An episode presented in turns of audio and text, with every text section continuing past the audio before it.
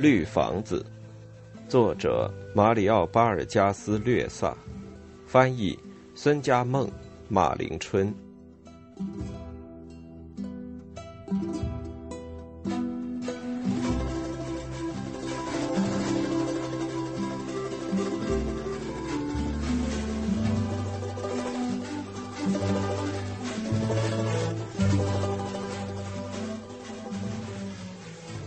献给帕特利西亚。第四部，在船桨的推动下，几条独木舟静悄悄地靠了岸。福乌、潘达恰和聂维斯一跳上岸就钻进了灌木丛。深入几米之后，三人蹲了下来，低声交谈着。此时，旺比萨人把独木舟拖上浅滩，藏在树荫里。抹去河岸泥地上的足迹，也跟着钻进了灌木丛。他们手里拿着吹箭筒、斧头、弓，脖子里挂着一束束弩箭，腰里挎着刀子和装有毒液的短筒。他们的面孔、胸部、臂膀和双腿都画满了花纹，好像过节似的。牙齿和指甲也染了色。潘达恰和涅维斯背着猎枪，而福乌则只带着左轮枪。一个旺比萨人跟他们说了几句话，就猫下身来，弹跳着消失在树林里。老板觉得好些了吗？老板根本就没病过，这是谁在胡说八道？老板说：“别大声讲话。”人们紧张起来。一个个沉默的人影分散开，藏在树下。旺比萨人左闻右嗅，动作谨慎，眼睛闪着光，嘴唇的偶尔张合，喷出一股茴香酒和草药汁的气味。他们曾经在扎营的浅滩上围着篝火整整喝了一夜。几个人把包着棉花的箭头伸进毒液桶里站着。另外几个再把吹箭筒中的脏东西吹出来，他们谁也不看谁，安安静静的等了一刻。当刚才走掉的那个望比萨人像只动作轻柔的猫一样再次出现的时候，太阳已经升得老高，金黄色的阳光把他们赤裸的身子上红红紫紫的花纹照得模模糊糊，树林也被照得光怪陆离。灌木丛的绿色已经看得清清楚楚，树皮越发显得粗糙。树顶上传来了震耳欲聋的鸟叫声。福乌欠身同刚回来的旺比萨人谈了几句，又转过身来说：“姆拉托人正在森林里打猎，村里只有妇女和儿童，没看见有橡胶和皮毛。那还值得去吗？”老板说。我想还是去一趟，谁知道？也许他们把东西都藏起来了呢。这群狗东西！其余的旺比萨人把刚回来的人围住，也谈论了起来。他们不停的用单音节向他问这问那，他用不高不低的声音回答着，还注意手势和头部轻微的动作。众人分成三组，由老板潘达恰和涅维斯分头带领。三路人不慌不忙地齐头并进，每路都有两个旺比萨人用砍刀在前面开道。人们走过的地方，土地发出低吟，高大的杂草和树枝被人体一碰，发出嘎嘎的响声，向两旁倒去。但等人一走过，立即又竖立起来，交叉起来。众人走了好一会儿功夫，光线突然明亮。太阳显得离人们近了，阳光斜射着稀疏矮小的植物。这时景色也不那么单调，而是更加清晰了。众人停止前进，远望过去，山脚前有一块宽敞的空地，几间茅屋，里马奇湖水面一片平静。老板和潘达恰涅维斯三人又向前走了几步，观察了一会儿。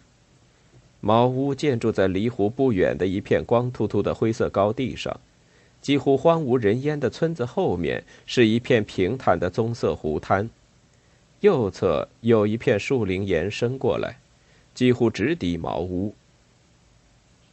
潘达恰，你看，穆拉托人可能从这儿逃跑。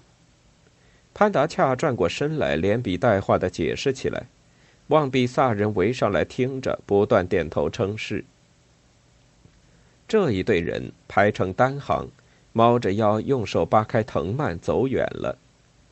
老板聂维斯和另外几个人又一次回过头来向村子看了一眼。这时，村子有人在活动的迹象。茅屋之间几个活动着的人影隐约可见。有几个人排成一行，慢慢的朝湖边走去，头上顶着什么？大概是垫圈或者瓦罐。身后还跟着几点小小的黑影，大概是狗，也许是小孩儿。聂维斯，你看到了吗？老板说：“橡胶没有看到，不过晾在支架上的东西倒可能是皮子。”老板，我弄不懂。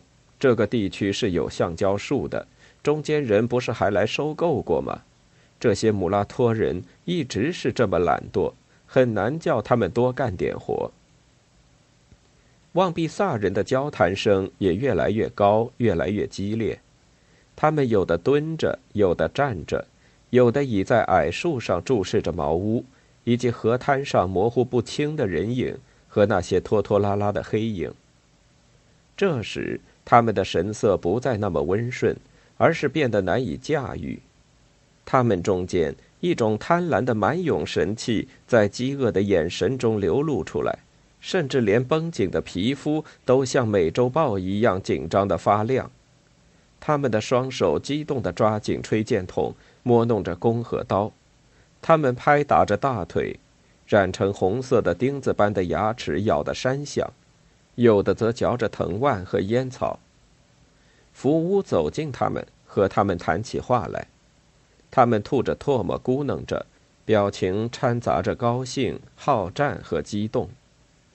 福乌一条腿跪在地上，在涅维斯旁边观察。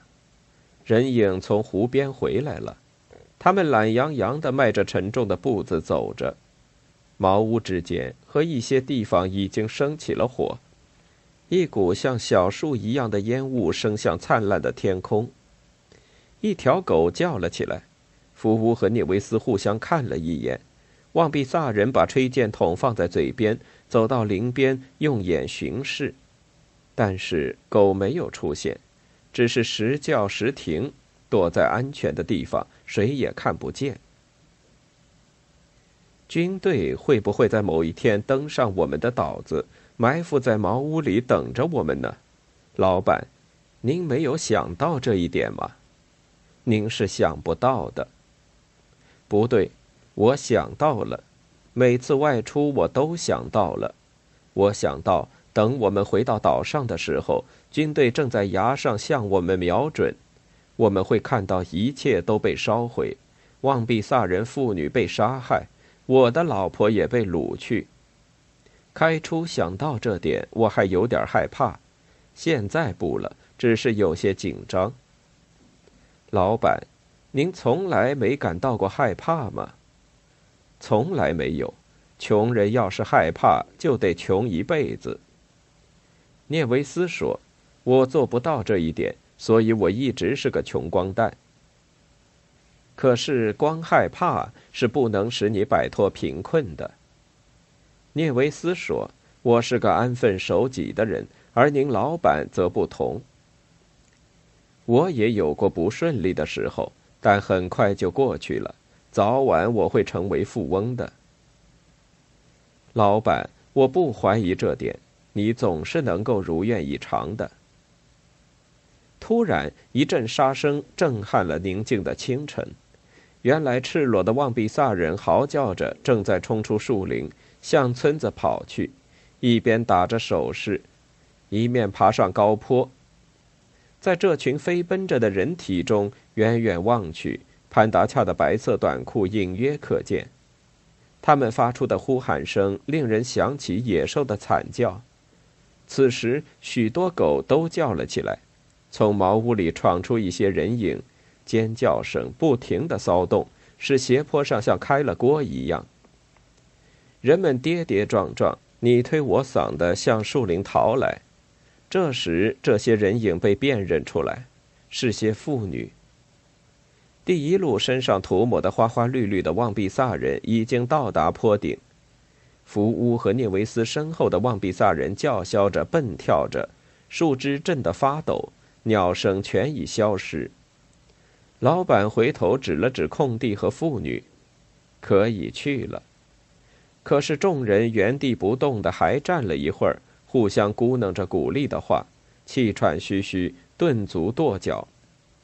蓦然，一个人举起吹箭筒冲了上去。穿过他们与空地之间的狭窄的灌木丛，到了空地上。其他人也喊得脖粗脸红的跑了上去，领水员和福屋跟在后面。空地上，妇女们高举双手，仰望苍空，到处乱转，接着又分成几群，几群又分成若干单独的人影，他们有的跳来跳去，有的来回乱跑。有的跌倒在地，最后都一个接着一个躲到闪着黑红颜色的毛皮后面。福乌和涅维斯向前走着，前前后后都是呼喊声，仿佛来自被阳光照得发光的尘土里一样。两人就在尘土的包围中走上坡来。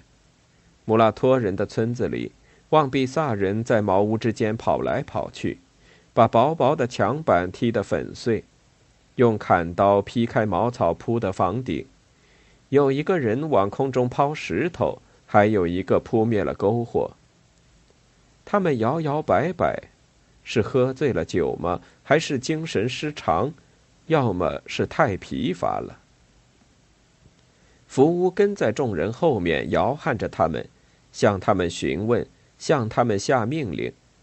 潘达恰汗流浃背，坐在一只瓦罐上，眼睛瞪得大大的，张大了嘴，指了指一间尚完好的茅屋。那儿有个老头，我说破了嘴皮，他们还是砍了他的头。老板，有几个旺比萨人已经安静下来，在地上乱爬乱掘，在另一处，有人则把毛皮、橡胶和毯子背到空地上。呼喊声已经集中到被围在茅屋架子里的妇女那儿。三个旺比萨人在离几步之外的地方面无表情地看守着他们。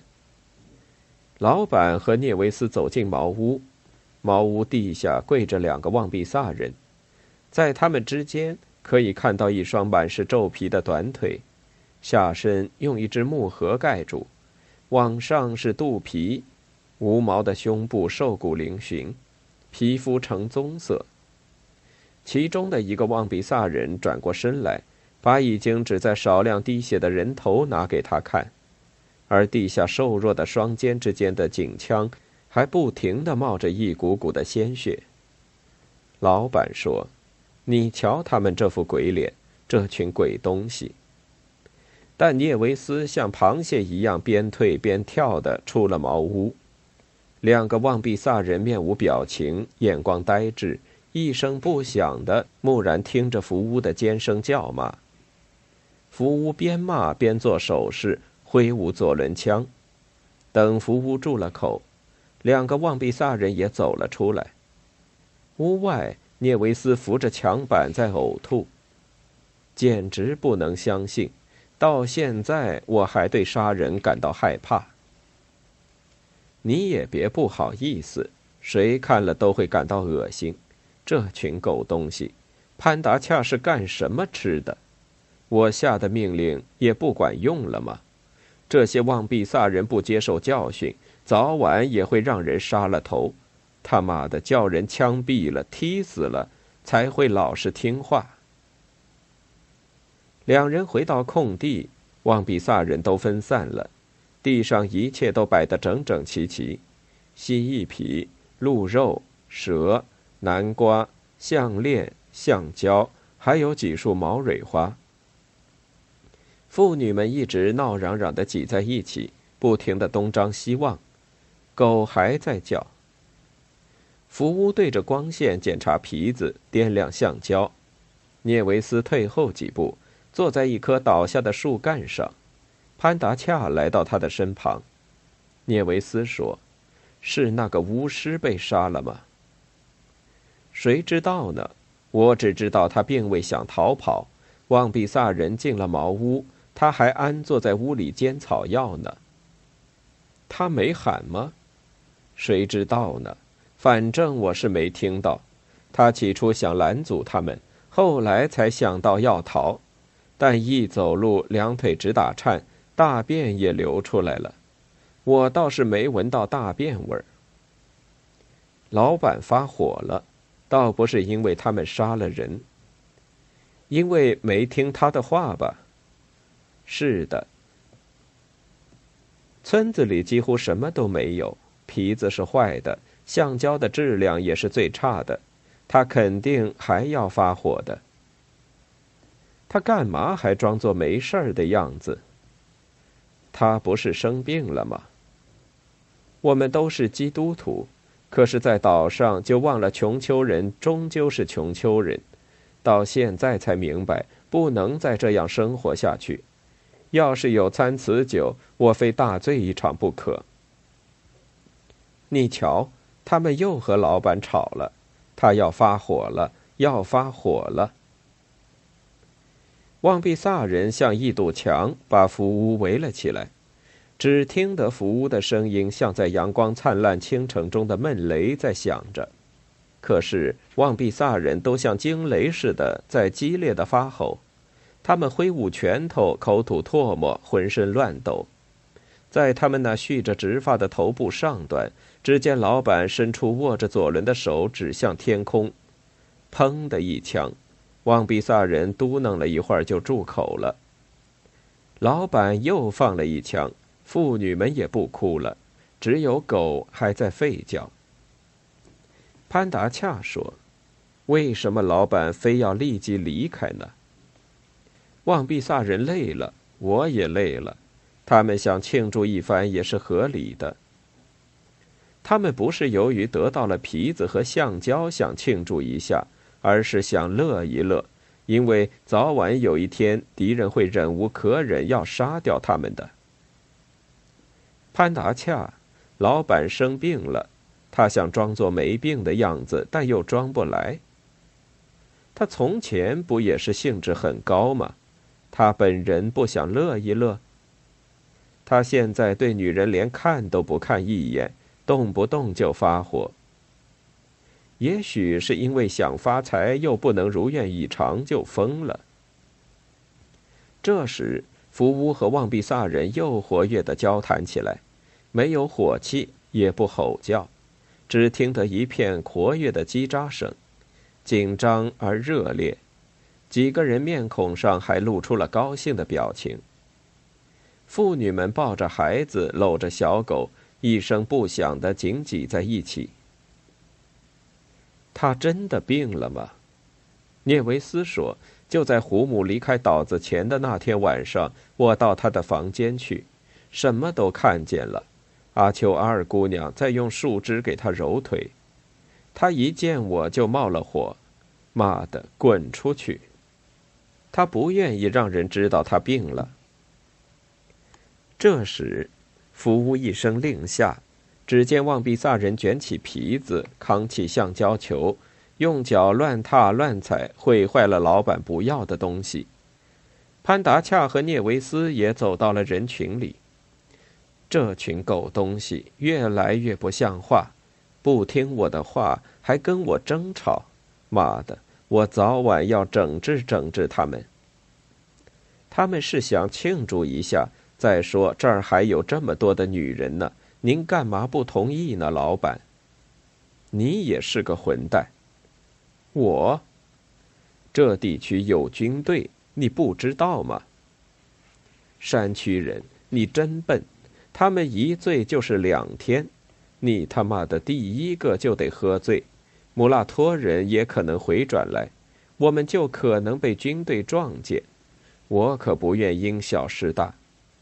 你去命令他们把货物搬到船上，快点儿。”几个望比萨人走下高坡，潘达恰走在他们后面，一面在身上乱抓，一面催他们快走。但是那几个人还不死心，不慌不忙，一声不响的慢吞吞走着。留在高坡上的人还在嘟嘟囔囔，留恋不舍的来回走动，躲避着福屋的眼睛。福屋手握左轮枪，监视着他们。最后有几堵墙板烧了起来，望比萨人停住脚步，服服帖帖的等待着茅屋全部烧掉。随后，众人踏上了归途。在走下那光秃秃的高坡的时候，还不时的回头望着那些抓土灭火的妇女。到了树林里，人们还得重新用砍刀开路。众人在一条两旁都是树干、藤蔓、小水洼的狭窄阴暗的小路上走着。当到达河滩的时候，潘达恰和他带领的人已经把独木舟从树枝的掩盖下划了出来，并且装好了货。大家上了船就出发了。领水员在最前面的独木舟上用撑镐测量水的深度。一行人除了中间吃饭稍事停留外，一直航行了一个下午。到了天黑时分。独木舟在一个隐蔽的浓密刺草下面的河滩上下了锚。众人点起篝火，拿出食品，烤了几块参瓷根。潘达斯叫老板来吃，老板说：“不，我不想吃。”他倚臂坐枕，在河滩上仰躺下来。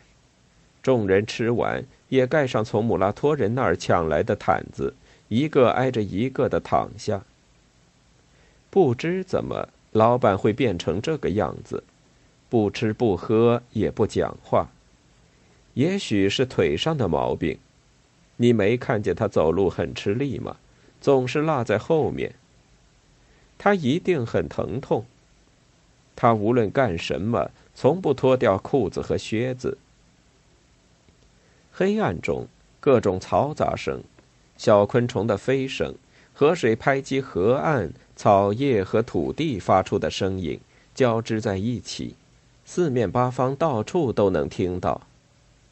周围一片黑暗，萤火虫发出闪闪烁烁的光亮。潘达恰说：“老板抢了姆拉托人一块雨布，让我看见了。这种雨布比旺比萨人做的更漂亮、更鲜艳。他在往裤子里藏的时候，我看到的。是吗？”潘达恰，胡姆为什么要从岛上逃走？喂，你别打岔。